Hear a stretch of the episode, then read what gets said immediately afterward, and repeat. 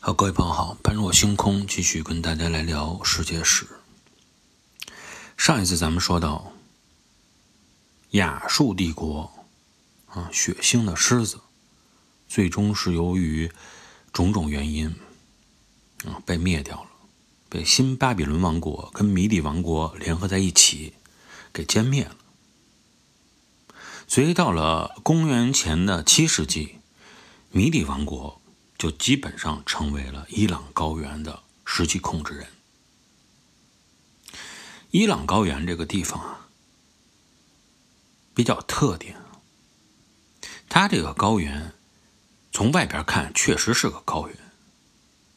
但在里边实际上包了一个盆地，类似于呢这种地势就类似于像这种，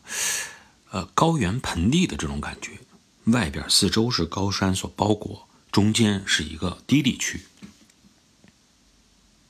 这样的地理形势，它的特点是什么呢？就是看着好像离海比较近，啊，海风也逐步的在往你这边吹，但就是吹不进来，被山给挡住了，所以形成了一个内部实际上相对来说比较干旱，纬度相对来说比较低的这种。呃，算是那种低地高积温的这种特点，所以这样的气候条件形成了一种啊，可以畜牧，也可以农业，稍微粗放一些的农业也能干得了这么一个混合体。正是因为这种特点啊，我们才发现，有了这样的特点以后啊，能够进行农业了，也可以畜牧了。而且你不用来回的走，在这块停下来定居下来就没问题了。一出现定居，通过咱们这个节目啊，就能够，因为听的时间比较长的朋友们就能感觉到，那么文明就将出现。因为人在不断的走来走去的过程中，不断的迁徙过程中，带着这些牲畜去寻找牧草的过程中，比如像，比如说我们看这种。啊，蒙古草原啊，这些游牧民族，他有他，他有没有自己的文化在里边？有，但是文明的因子很难传承下来，在那个时候，因为他没法形成固定的文字，而且人口也在不断的变，他没法把这个东西传承下去，更不要提能不能塑造自己的文字。你这块刚刻两笔在石墙上，啊，明天已经走了。过两天这块被草给埋上了，但是如果你能定居下来的话，你所记录下来的东西，你所生产下来的工具，将一代一代流传下来，这样文明金子才能延续下来啊，就是这么一个道理。所以伊朗高原导致了相对文明可以进行较长时间的沉淀。公元前的七世纪，那么米底王国实际上是让伊朗高原。由部落时代逐步过渡到了王国时代。米底强盛的时候啊，我们后边要说的最大的那个帝国波斯帝国，实际上呢，还是被迫于臣服于他的。不过呢，是在米底王国经过连年的战事而逐渐步入衰退以后，最终波斯帝国取代了米底帝国，成为了伊朗高原的主人。那是稍微往后一点的话，那么我们在今天这期节目里，主要的还是想讲呢，在波斯帝国崛起之前，还有一个重要的国家，就是吕底亚。吕底亚这个国家呀。一开始的时候，实际上是在公元前的六百二十六年的时候，他还曾经联合了亚述人，帮助他干了一件什么事儿呢？赶走了在安纳托利亚高原的辛梅尔克人，从而自己成为了安纳托利亚高原的主人。本身按照吕底亚王国自己的本意呢，他觉得。你看，我安纳托利亚高原已经逐步的接近于欧洲了，接近于希腊。他也知道那个时候希腊的文明已经比较高了，从希腊人身上可以学到很多东西，特别是海洋贸易。如果我们也能像希腊人一样，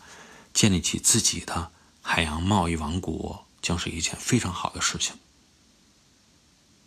但是在他们的尝试和接触中，他们发现不好办这个事儿。一山不容二虎，利益就这么多。希腊人自己还做不过来呢，他怎么会分我一杯羹，同时教我呢？所以他们觉得，去跟希腊人学习或者模仿希腊人建造自己的王国，已经属于了一种不可能完成的任务。希腊人血缘关系比较强，民族的凝聚力也比较强，在这种两强纽带的这种牵引下，吕底亚作为外人想插入的可能性已经不大了。除非你有能力去跟这个圈子进行抗衡，你有自己的这个力量在这儿。吕底亚人非常幸运，因为他发现自己居然找到了这个力量，而这个力量就是闪闪耀眼的黄金。在那个时候啊，金子已经被大家所认可。是非常稀罕的贵金属，是当时所有人追求的最高的目标。而吕底亚人突然发现，自己就坐在宝藏之上，因为他们他发现他们所在的领地上那些沙子里，经过简单的淘洗，居然能够发现金粒儿。这种金粒在经过锻造以后，可以将它。提炼成黄金，在这种情况下，吕底亚人简直就是欣喜若狂，等于什么都不干，啊，坐在了一个聚宝盆上。那个时候，人类的整个的商业生活，应该说贵金属，包括黄金，哈，它确实已经具备了天然的这种货币的属性。但是每一次交易过程中，都需要把你身上带的这个黄金拿出来，啊，鉴定鉴定啊，摇摇啊，软不软，啊，量量体积重量，看看你的成色如何，啊，通过这样，然后再进行商品交换，实际上非常的复杂费时，而且非常麻烦。所以为什么说，只是具有了属性，而不能真正的称之为？这种贵金属能够成为货币。如果谁能把金子这种贵金属当成货币使用，把它的形态、重量、质地、成分标准化，那么实际上在那个时代，相当于一场非常重要的金融革命。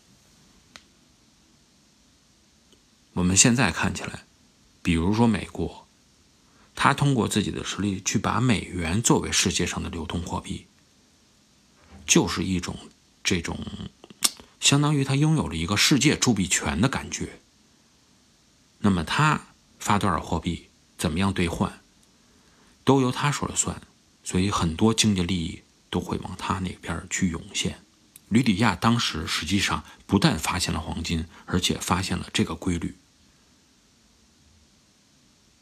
所以，吕底亚人把自己发现的黄金啊，没有简单的去交换商品，而是铸成一个一个标准的金币。在这种金币的依托下，形成了一种什么？将自己国家打造成金融资本，而希腊包括其他地中海贸易国家变成了商业资本的这种对应关系。你们进行贸易吧，我来给你们发货币，我来说了算。这就相当的厉害了。所以在这种情况下，不管是希腊的贸易商本文明也好，最终要归属于或者说是要屈服于这种掌握了金融力量的吕底亚王国。那么，拥有了这么一个强大的权力啊，致命的法宝，吕底亚人能不能给他用好？我们在下期节目中跟大家继续来交流。感谢各位的收听，我们下期节目再见。